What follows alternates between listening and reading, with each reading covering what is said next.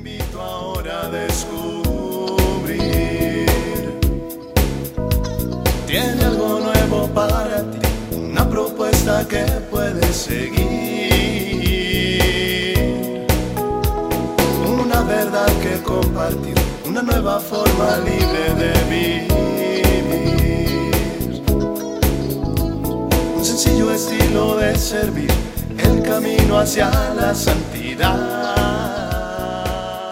Hola, qué gusto que nos encontremos en otra cápsula de paz y bien y juntos podamos tener unos momentos de paz, unos momentos de reflexión y sobre todo unos momentos de encuentro con Jesús. Dentro de tantos episodios que encontramos de la vida de San Francisco, hay uno que es eh, muy simpático, pero es un episodio que nos lleva mucho a darnos cuenta la calidad de lo que es el humanismo franciscano. Muchas veces tenemos ese concepto que Francisco lo dibujan con la naturaleza, con los animales, pero eso es solo un aspecto de la vida franciscana. El verdadero sentido de la vida franciscana pues es el hermano, es esa eh, parte medular que es la caridad y que se encierra en una palabra técnica que la llamamos pues el humanismo franciscano, estar siempre al pendiente, la preocupación primera de acompañar, de ayudar, de proteger al hermano. Y cuenta ahí uno de los episodios de San Francisco, uno de los libros que se llama Espejo de Perfección, que una vez pues estaban los hermanos reunidos en Ribotorto y pues ya era medianoche cuando se iban a descansar los hermanos y uno de ellos empezó a gritar, me muero, me muero. Y todos despavoridos eh, corrieron a ver qué había pasado y entonces Francisco dijo, ¿quién dijo que se está muriendo? ¿Qué es lo que pasa? Y el hermano dijo, yo soy, yo soy el que ha dicho me muero.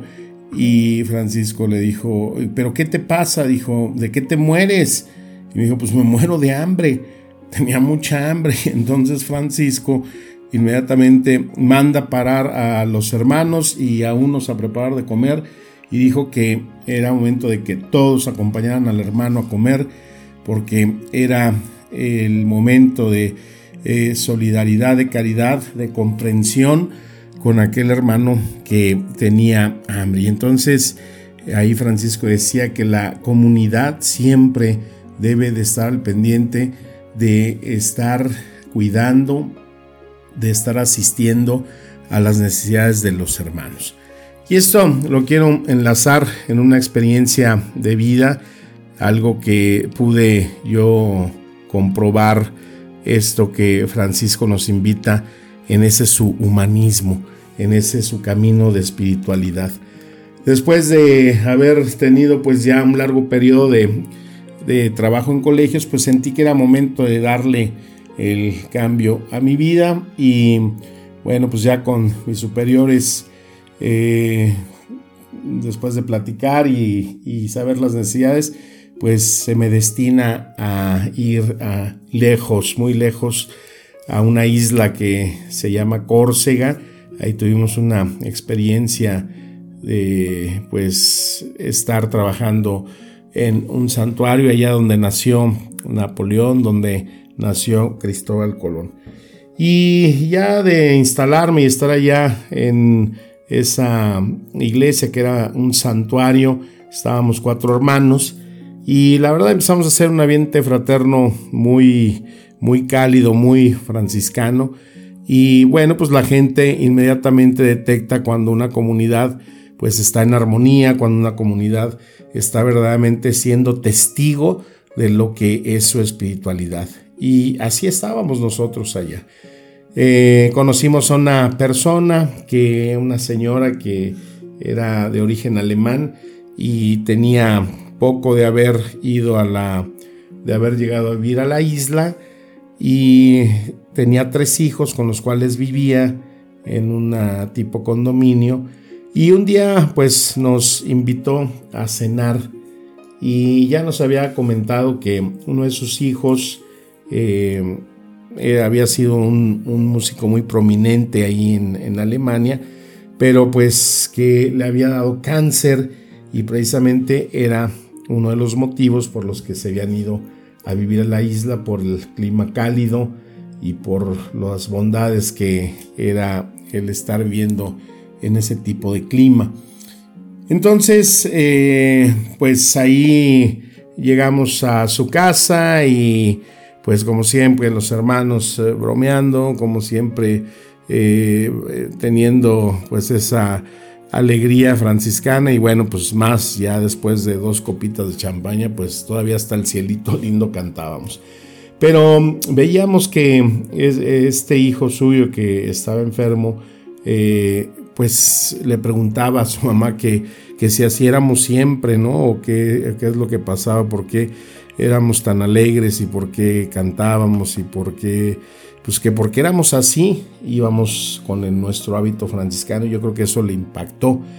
Y mm, uno de los hermanos le dijo, oye, pues cuando vienes a la misa temprano ven y te después de misa te vamos a invitar a desayunar un desayuno mexicano unos chilaquiles, no se entendía.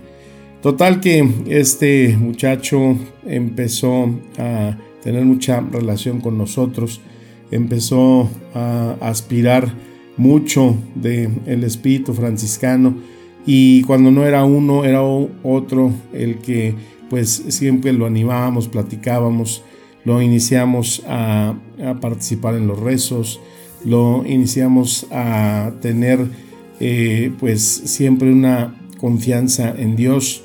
Cuando Él nos confesó su miedo que tenía a morir, pues también era el que ese mismo temor pues lo llevara a vivir en una vida de, depresión.